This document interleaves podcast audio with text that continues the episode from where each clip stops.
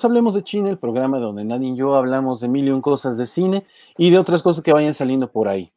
Saludo a Dani como todos los programas. ¿Cómo estás, Dani? Olis, muy bien, gracias. Y con la novedad de que Dani tenía en la agenda un tema y que se lo acabo de cambiar. Porque desde hace un momento tenía yo ganas de hacer esto. Entonces, hoy es el tag de Dani. Así que hoy vamos a platicar sobre qué onda con Dani y el cine.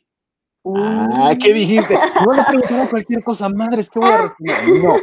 Hoy es el tag de Dani porque precisamente vamos a hablar de Dani y su relación con el cine. Entonces, espero que todos estén listos y agarrados porque Dani se va a soltar. Yo la voy a entrevistar y Dani nos va a contar todo, todo de por qué le gusta el cine. Así que comenzamos.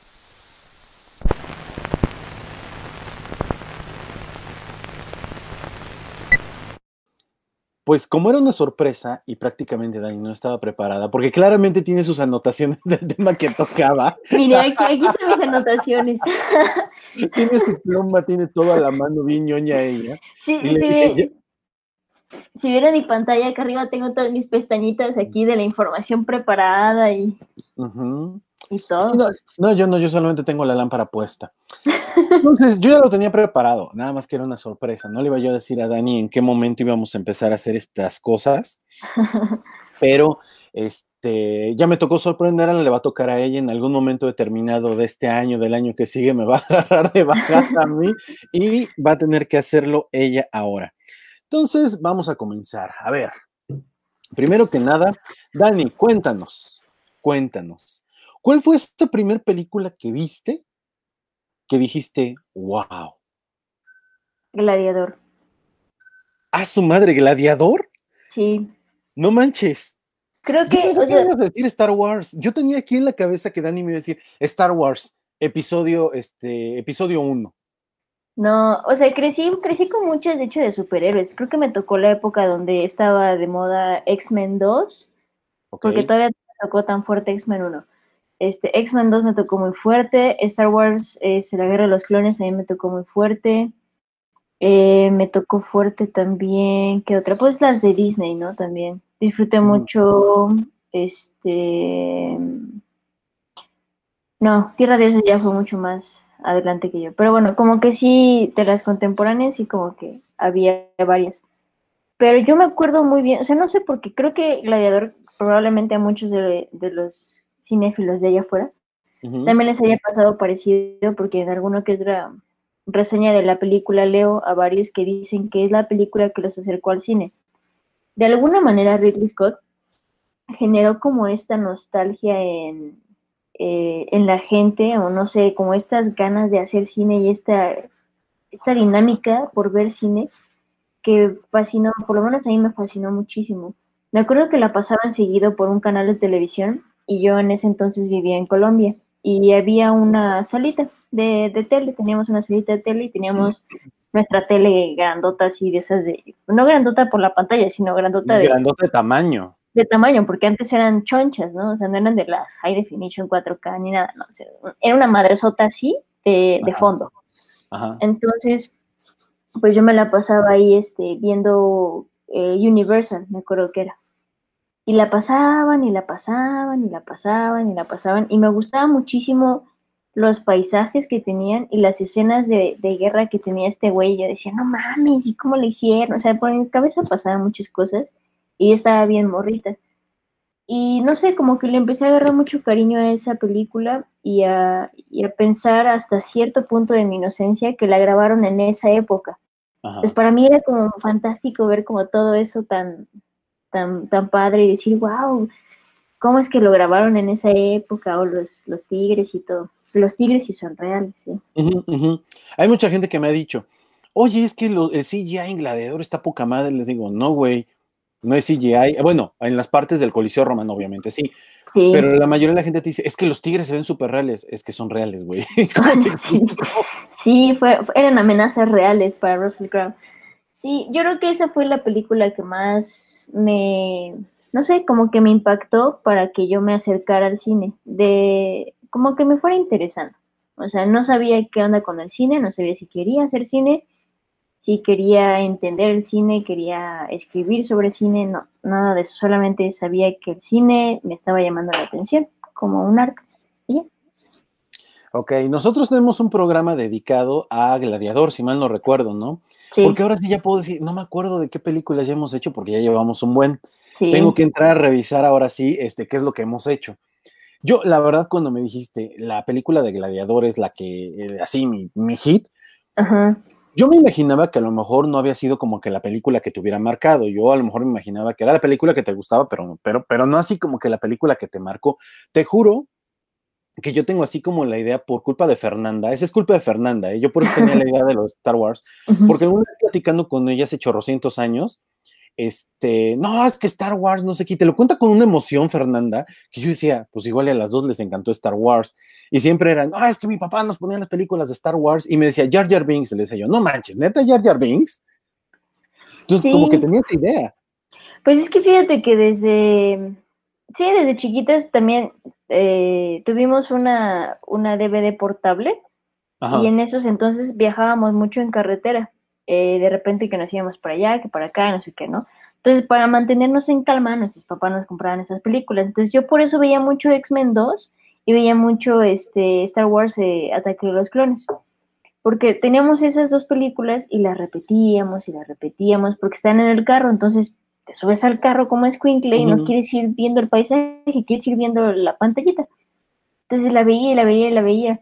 Pero o sea, sí llegué a, rentar en Blockbuster, como lo dijimos en, el, en el episodio pasado. En Blockbuster la llegué a rentar chorro mil de veces y me sé los diálogos y me sé así como datos curiosos y todo. Y me sorprendió, por ejemplo, cuando ya me metí más al cine, me sorprendió saber que era de Ridley Scott, porque yo veía a Ridley como un, director pues, de ciencia ficción, o sea, no, no lo veía como un director de, dramas o de, de historias, así como de ese tipo de películas. De hecho, eso es algo que nos falta. Hay que armar un programa muy chido de Ridley Scott, porque la verdad, Ridley Scott es punto y aparte. Hemos hablado de la película de este Gladiador, obviamente, y hablamos también de la otra película, la de este Blade Runner, la versión original, ¿no? Este, no 2000, bueno, también la del 2000, este, ¿qué? 49. Sí. También hablamos de esa. Pero sí, Ridley Scott necesita un programa entero de nuestra parte para hablar de su filmografía, para hablar de cómo es que acá, bueno, cómo es que hay también una influencia muy fuerte en el cine.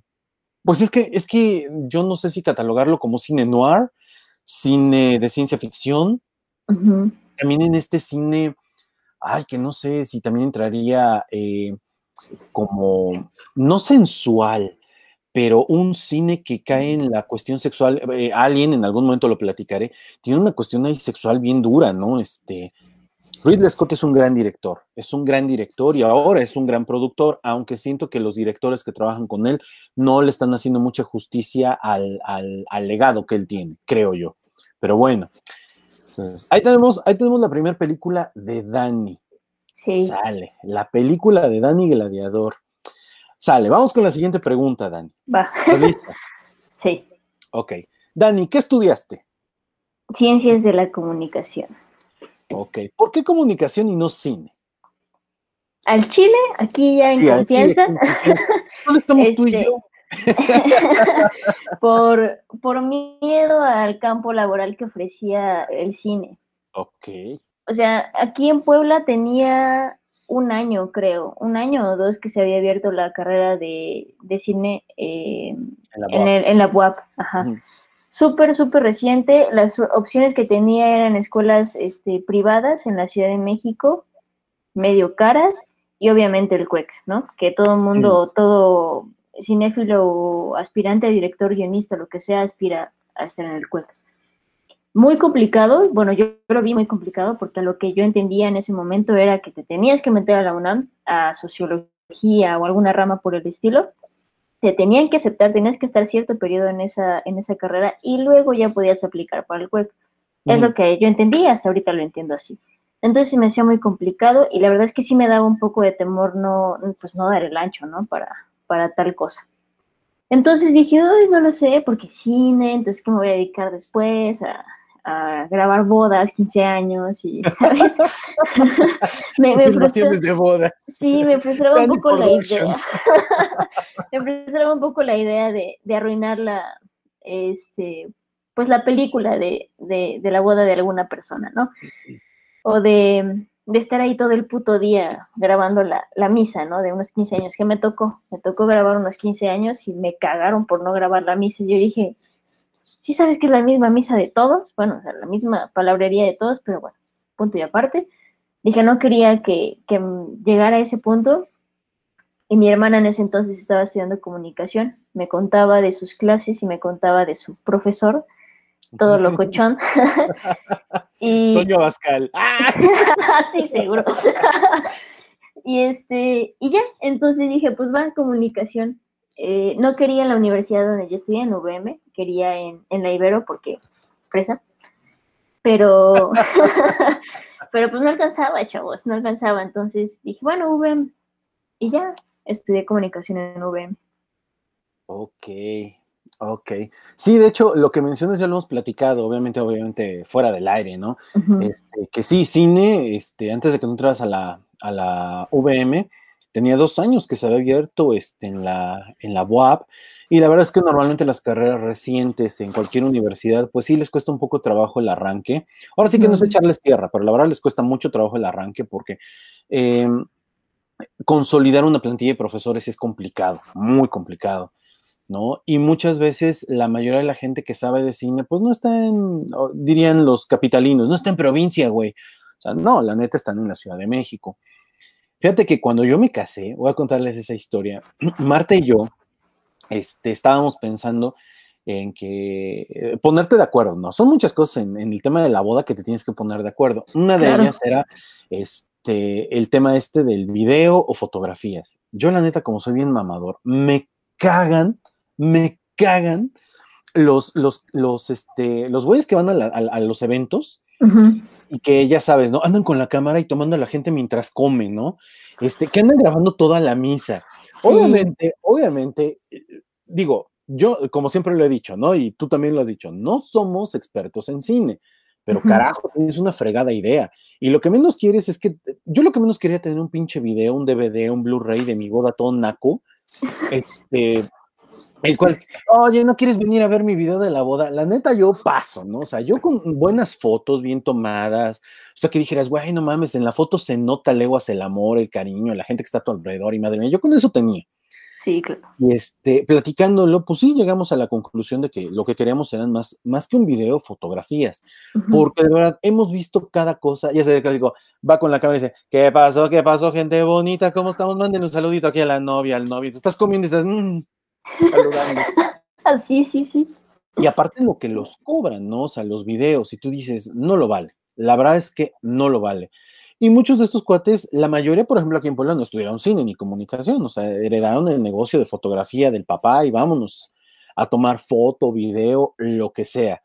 Pero sí creo que hay gente que le hace buen trabajo. Yo tengo un compañero que estudió conmigo en la carrera, que es fotógrafo de bodas y por lo que he visto su trabajo, es, bueno, está catalogado como uno de los top 10 América Latina. Este, Toma fotos en Miami, madre y media, se llama Daniel Aguilar. La neta, qué padre, ¿no? Que le salgan las cosas y también graba un poco de video, pero ya sabes, ¿no? Cobra las perlas de la vida y todo y se ve que está súper padre su chamba pero la mayoría de la gente lo que quiere es, no tomaste la boda, manito, no tomaste la boda. El padre cuando dijo esas palabras tan bonitas, ¿no? No tomaste al, al papá dando el discurso, man. Creo que pasó. Desgraciadamente, creo que pasa mucho eso, ¿no? Que, que, el campo laboral de repente estudiando cine o algo así, se limita a cosas mundanas, que por supuesto puedes vivir de ello y es bastante honorable, cualquier trabajo es honorable, pero así como que dices, oye, estudiando cine, pues como, como que dices, güey, hubiera yo hecho algo más, ¿no? Y fíjate que ya investigando un poco más, conociendo más gente y más adelante de, mi vida, este, conocí a varias personas que sí se, se aventaron a estudiar esa carrera y me dijeron, no, no inventes, o sea, sí hay mucho campo laboral. O sea, no quiero comparar carreras, por favor, no me vayan a, a linchar este, por, por lo que voy a decir, pero es como un doctor o sea, tú eres médico general, partero, lo que sea, ¿no? Pero hay especialidades, igual como en cine, o sea, tú puedes salir con tu este, licenciatura en cine, pero pues te especializas en audio, te especializas, no sé, en fotografía, en cámara, este, en edición, en montaje, en producción, en postproducción, o sea, todo ese tipo de cosas te puedes especializar y hay un chorro de campo laboral. Yo me dejé ir por ese miedo y por, en parte por esa ignorancia, porque no sabía, ¿no?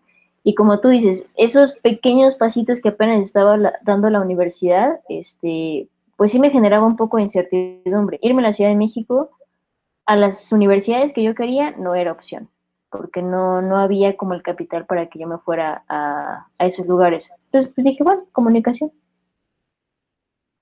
Ok. ¿Te arrepientes de haber estudiado comunicación? A calzón quitado, a calzón quitado. Sí. Sí. sí. Sí, sí, sí. A ver, ojo, no se trata de exhibir ni nada, porque ya le va a tocar exhibirme a mí en algún momento. Yo en algún momento les voy a contar por qué estudié comunicación y yo sí les voy a decir así tal cual por qué me metí a estudiar comunicación y no me lo van a creer. Pero eso será en otro momento. Pero, pero, o sea, digo, la pregunta siempre es válida, ¿no? O sea, ¿te arrepientes? Pues a lo mejor sí, a lo mejor sí me arrepiento, ¿no? Mira, ¿sabes? Me, me arrepiento, entre comillas, yo amo mi carrera, llamo lo que hago y todo. Solamente que creo que hay muchas personas que todavía no entienden muy bien a lo que nos dedicamos nosotros y lo que somos capaces de hacer o de aportar, por ejemplo, en una empresa o de, este, no sé, en, algún departamento o algo por el estilo. Entonces, mucha gente como que todavía no es consciente de lo que nosotros podemos llegar a aportarles. Entonces nos ven como, eh, como una ramita de lo mercadólogo o nos este, fusionan con un mercadólogo. Entonces, quieren también meternos con diseño gráfico, entonces en tu currículum nos piden que seas, este, o nos piden que, sepamos diseño gráfico, eh, mercadotecnia y comunicación estratégica y que seas RH y que este, también sepa hacer café hindú, ¿no? Entonces es como de, güey, no mames, o sea, ubica bien a qué me dedico. Entonces yo creo que también va por ahí el por qué a veces me arrepiento un poquito, porque creo que no hay mucha conciencia de eso. Sí, pasa mucho que es la gente alrededor la que, la que piensa que como que estás muy limitado. Yo, yo a lo que me dedico es algo totalmente, pareciera ser diferente a la comunicación. dicen, pues si tú estudiaste comunicación, ¿qué? ¿por qué no estás en la radio? Entonces, ay. mira, tu cerebro es tan pequeño que no lo podrías entender, ¿no? Entonces, ¿por qué no me en esas broncas? En fin, muy bien. Entonces, Dani, a Dani, la película que la marcó es Gladiador. Dani estudió comunicación. Sí. Vale, vamos con la siguiente pregunta. ¿Estás lista? Estoy lista. Director favorito. Christopher Nolan. Bueno, bueno. A ver, ok, ok, a ver.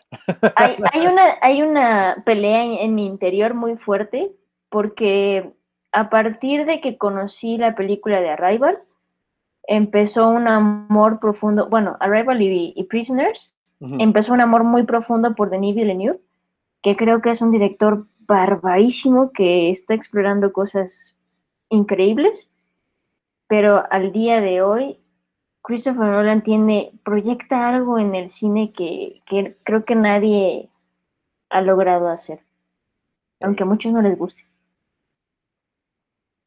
Pero, mira, el otro día estaba, yo platicando con Rubén porque me preguntó si ya había visto Tenet.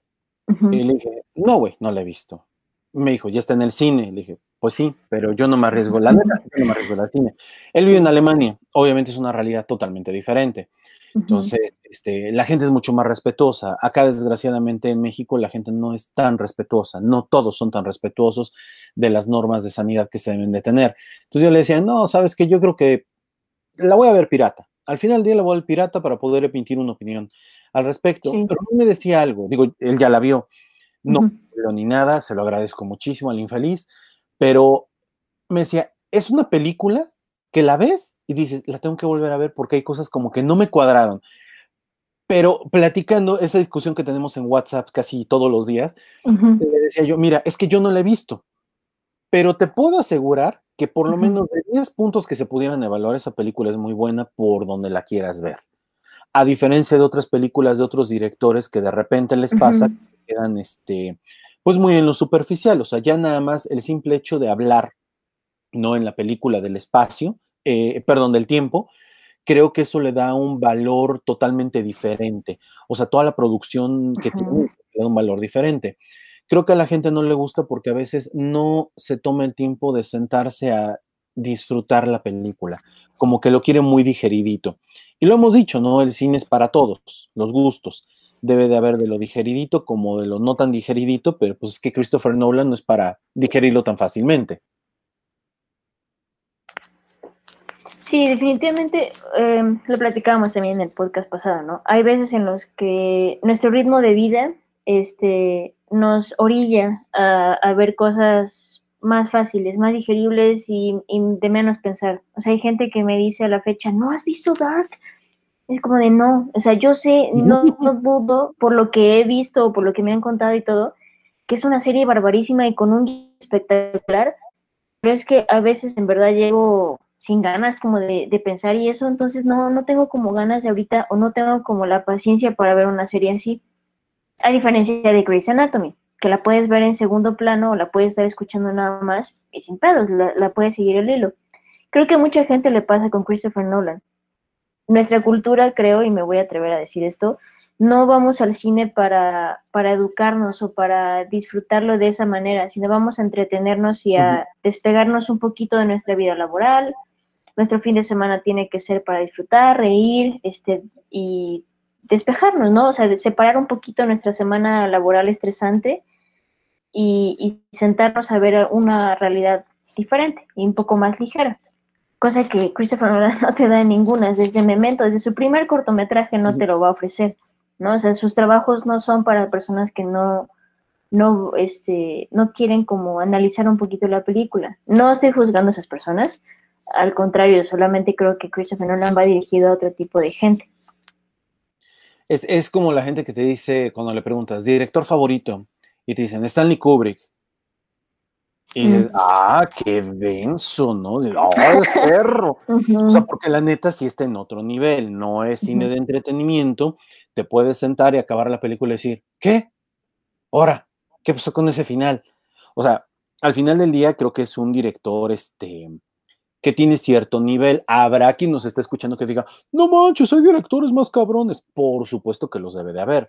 Pero, o sea, es un director lo bastante amigable como para poder em, entrar, ¿no? Al mundo del cine, o como para decir, yo sigo con él. A mí todavía eh, Denis Villeneuve se me hace buen director, te lo he dicho. No todos sus trabajos me gustan, pero siento que no he encontrado, espero que es Dune, ¿verdad? De él. Sí. Espero que Dune sea esa película en donde dé ese salto de calidad. Espero. La verdad, yo lo espero mucho. Arrival me gustó muchísimo. Pero creo que todavía le falta un poco para llegar a, este al nivel de Christopher Nolan y otros directores. Fíjate que ahorita que, dices eso, por ejemplo, hay, hay, ciertas características que yo veo en ellos que, que, por ejemplo, Stanley Kubrick, ¿no? y es su mejor director. Yo digo, güey, o sea, Stanley Kubrick, o sea, estarías pendejo si, si demerita su trabajo, o este, o no sé, de Hitchcock, ¿no? ¿Sabes qué me pasa con, los Stanley Kubrick a mí? Bueno, es que, por ejemplo, en gustos musicales, deberíamos hacer, hablemos de música. no, fíjate que en gustos musicales, a mí mucha gente me dice, well, no mames, Pink Floyd. Y yo les digo, oh, no, chinga tu madre. A mí cuando no, Stanley Kubrick... Me mama Pink Floyd. No mames, neta. Sí, te lo juro. con todo no, pero ¿por qué tenemos que hacer un hablemos de música? Te juro, te juro, que yo veo a Stanley Kubrick, me gustan las películas de Kubrick. Puedo sentarme a escuchar dos canciones, así como me sentaría a ver una película de Stanley Kubrick. No es mi hit. Dos canciones de este, ¿cómo se llama? ¿De quién estamos hablando? Este, Pink Floyd. Y decir, ah, chidas. Después de eso, chinga tu madre, no lo vuelvo a ir en 10 años. No tolero a Pink Floyd. No, no, no, no, no, no. De verdad. ¡Qué no. Te lo juro, te lo juro que Pink Floyd es así. ¿Habrá, habrá quien me va a apedrear? No, no, no, no, no, no. No, paso, ¿eh? Paso. Yo soy más de The Who, eh, The Rolling Stones. Pero es, ajá, eso es lo que voy, por ejemplo, en, las películas, ¿no? Este, no podemos demeritar el trabajo de Kubrick, ¿no? No podemos demeritar el trabajo de Hitchcock.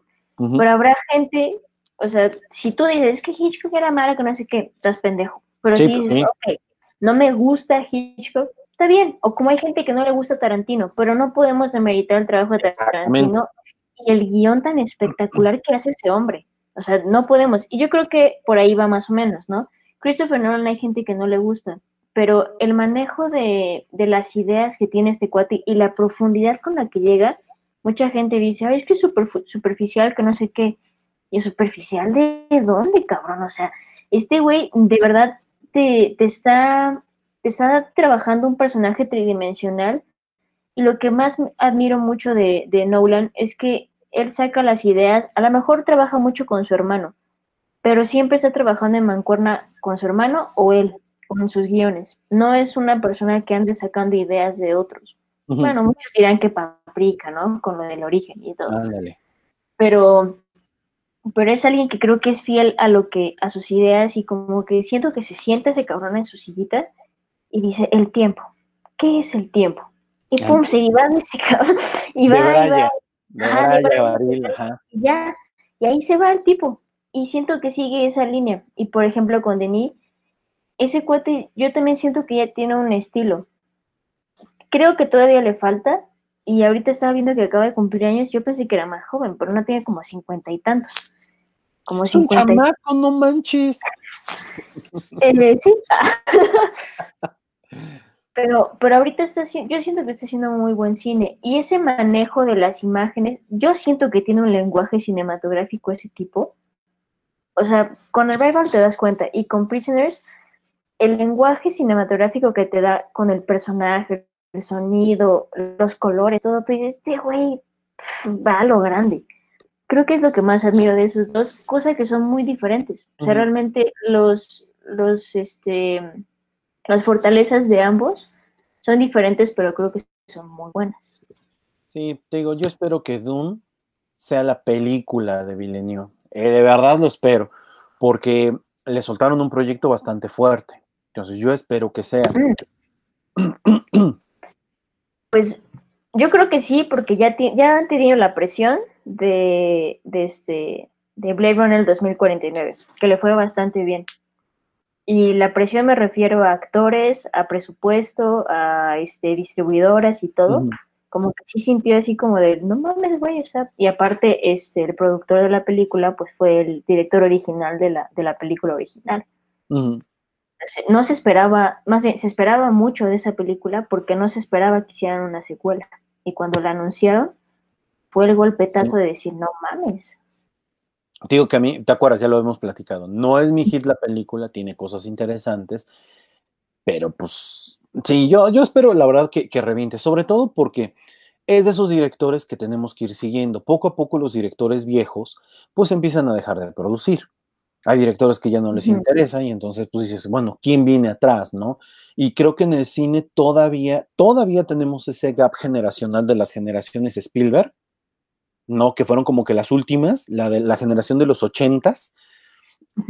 O sea, aunque produjeron en los noventas, 2000, 2010, etcétera, creo que este, les ha pasado que, que pues han cargado como con el peso y la responsabilidad. Hay directores que han dado ese salto de calidad, pero al final del día, pues como que hacen falta más directores.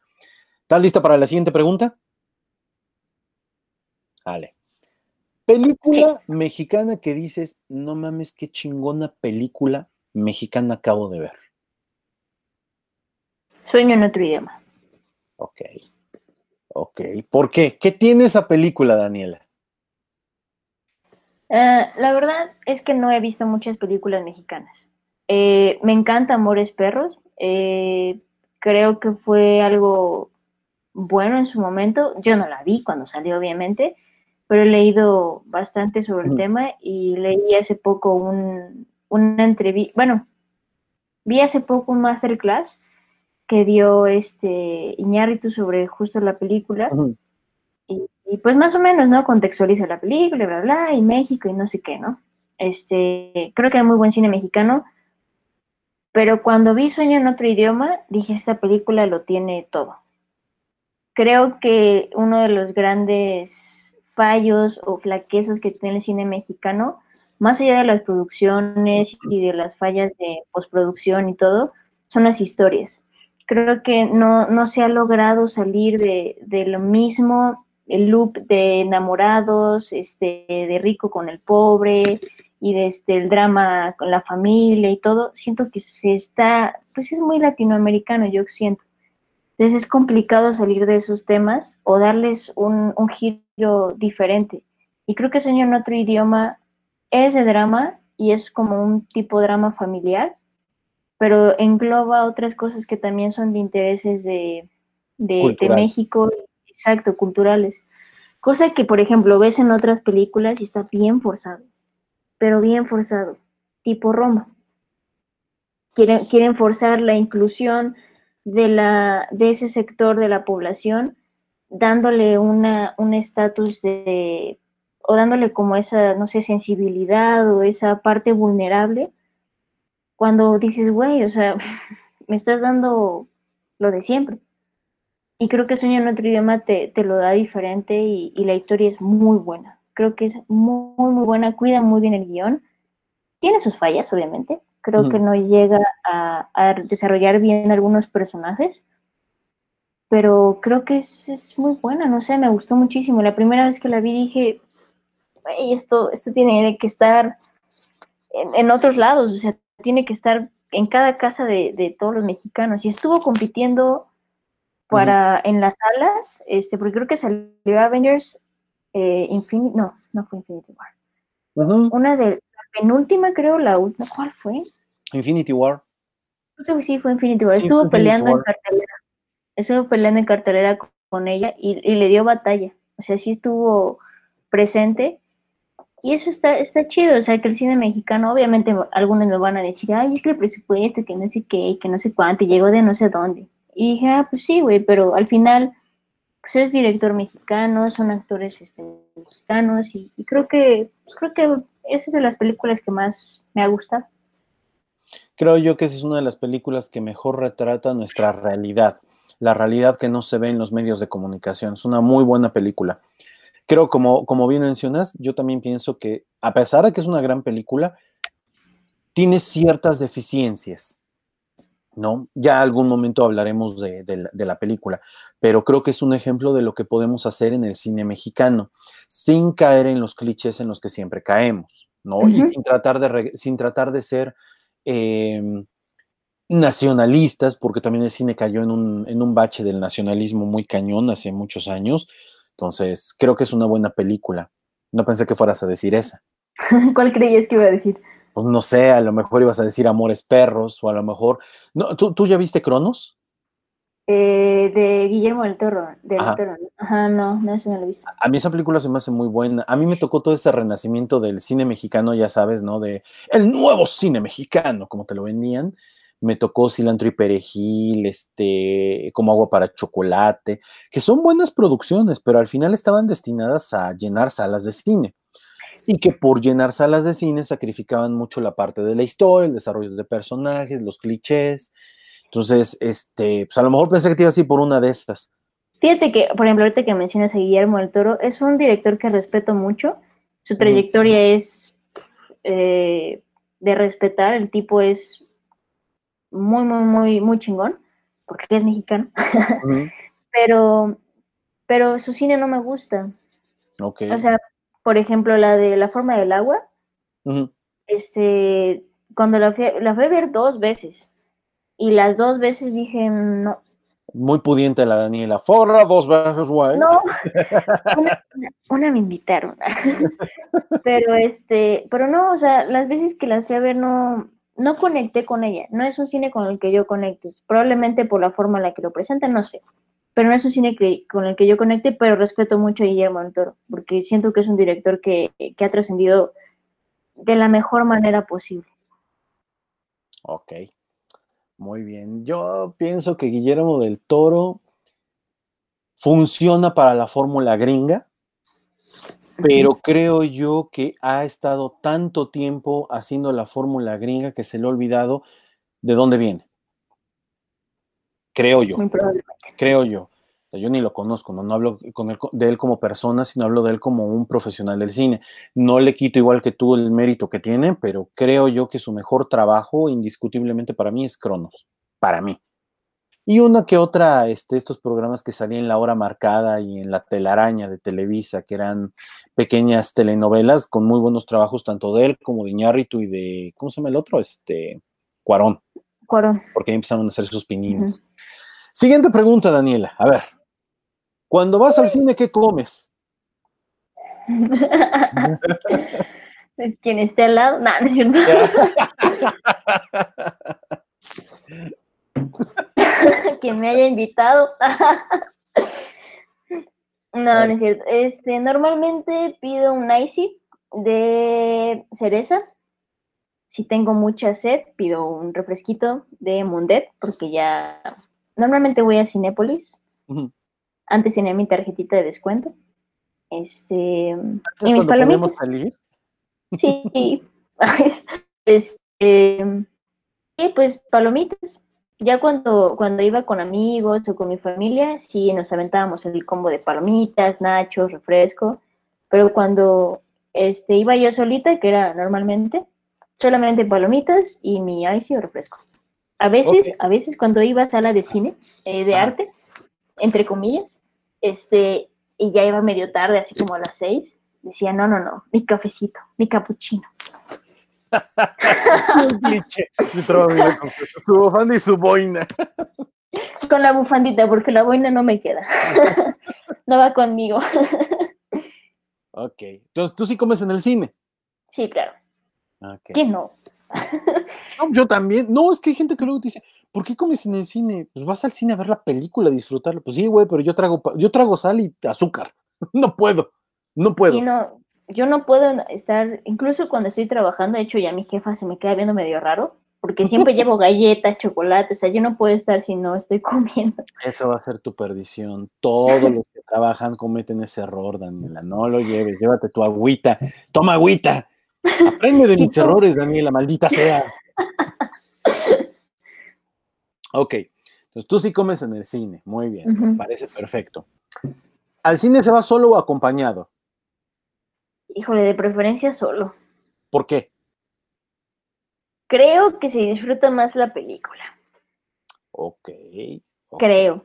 Aparte vas en tu, vas en tu perro. Y si compras palomitas son para ti. Si compras refresco es para ti. Este, no sé, como que te perdiste de algo o tú estás como enfocado. Y si alguien más se perdió, pues es muy super, te perdió y ya ni modo. Entonces, no sé, a mí sí me desespera un poco que hablen en el cine. ¿Sabes? Que de repente estás viendo la película y de repente, oye, ¿y por qué no sé qué, no sé qué, no sé cuánto? Es como de, pues presta atención a la película, güey, ¿qué estás haciendo? Estás en una puta silla, en una sala oscura y la pantallota enfrente, ¿qué más puedes estar pensando? Ah, pues quién sabe. a veces sí, o sea, sí entiendo, ¿no? Sí entiendo porque a veces de repente surgen dudas, pero, pero sí me desespero un poco que a veces como que hable la gente. Ok, tú votas por el cine, se ve mejor solo. Sí. Ok. Después del cine, ¿debe haber sobremesa o no debe haber sobremesa? Como si después de comer no que hay sobremesa. Sí. Ok. ¿Te gusta discutir la película después de haberla visto? ¿Comentarla? Me gusta comentar las primeras impresiones y como que vayan saliendo así como cositas, pero creo que la conclusión siempre sale días después. Ok, ok. ¿Cuántas veces ves una película? Depende. ¿De qué depende? Cindy la regia nomás la vi una vez. Güey, pero tú, tú la de Twitter dice que había que verla porque pues iba a cambiar al cine mexicano. Lo hubiera visto dos veces. No, por ejemplo, Blade Runner sigue, la sigo viendo. O sea, yo creo que ahorita llevo como. que te gusta? Como cinco veces, diez veces que la veo. Gladiador, yo creo que ya va más de 40 veces que la veo.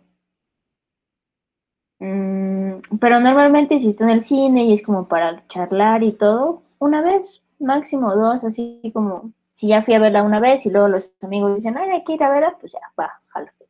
No me molesta ir a, ver este, la película otra vez. Ok. No, yo, yo la segunda vez y al carajo, ¿no? Prefiero que piensen que soy tonto a seguir pagando por ver una película. Ok, a ver, siguiente pregunta, Daniela. A tu juicio, obviamente eso es a tu juicio, ¿no? Cada quien dará su respuesta. A tu juicio, ¿cuál es la película más importante del cine?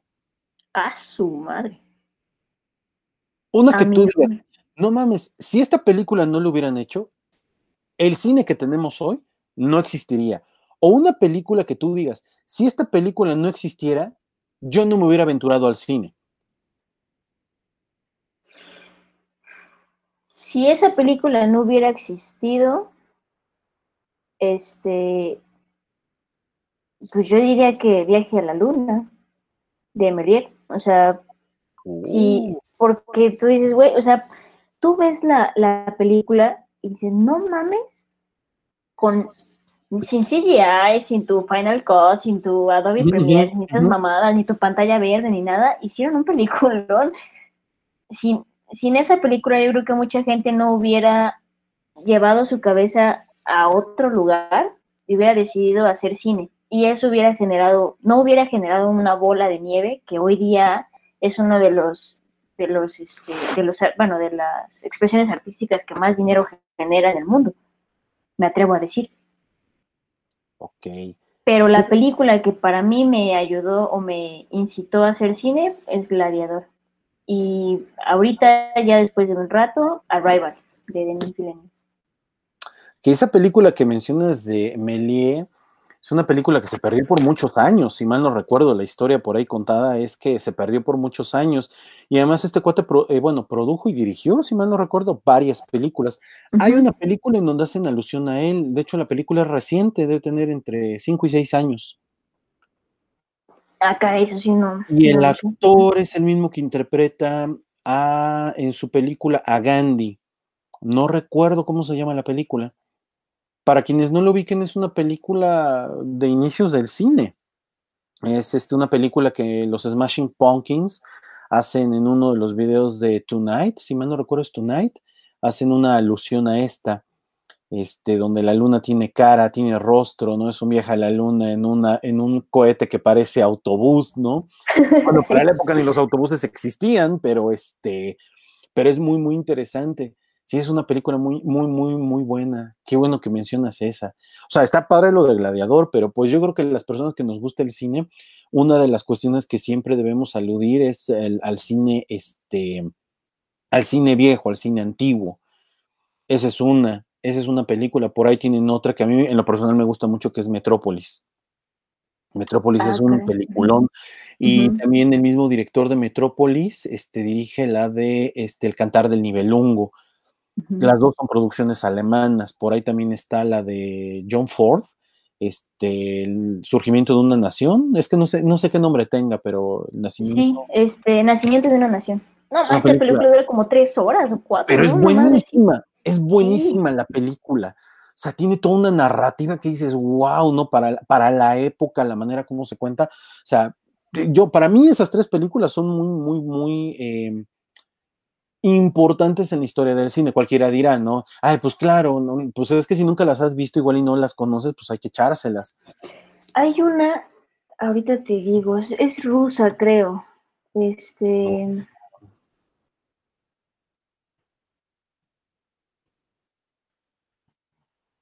Estoy haciendo memoria de qué película rusa.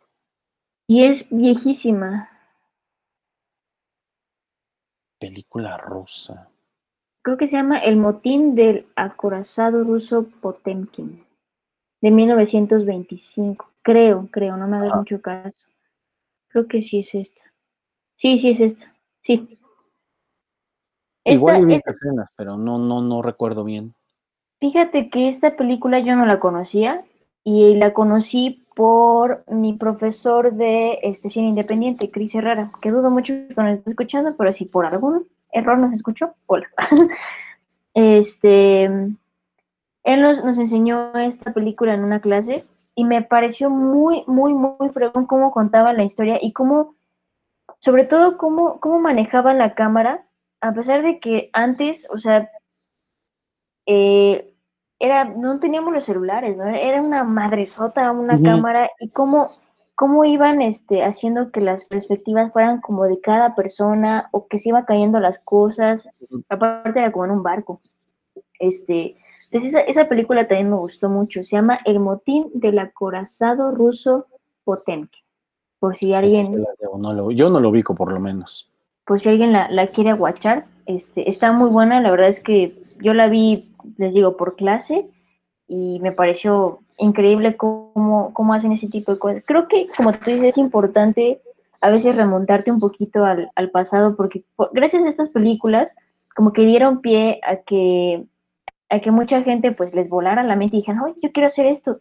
Pues poco a poco también hubo más tecnología, hubo más este, recursos, más dinero, entonces fueron más inversiones y bla, bla, bla. O sea, todos los días o todos los años hay como nuevas tecnologías para el cine que no se dice o que no se, sale a la luz, pero que sí se utiliza. Ok, ya nos diste una. Bueno, y aquí salieron otras dos películas. Bueno, tres películas. La rusa, las dos que yo dije y la que a ti te dices, esta es la que marca para que ustedes se puedan dar una vuelta por ahí. Siguiente pregunta, Daniela. Falta esta y otra. Uy, uy, uy, uy. A ver. ¿Cine de arte o cine comercial? Ah, pero es está difícil. Este. No lo sé, Rick. Son una trampa. Suena que esto es una trampa. Eh, híjole, yo creo que me iría por el cine de arte. ¿Sí? O sea, entendiendo el punto de cine de arte también puede ser cosas entretenidas, como este comedia, dramas, eh, bla bla bla, pero siempre buscando este ir un poquito más allá en la parte cinematográfica o ir un poquito más allá en la parte guion o experimentar un poquito en otras cosas.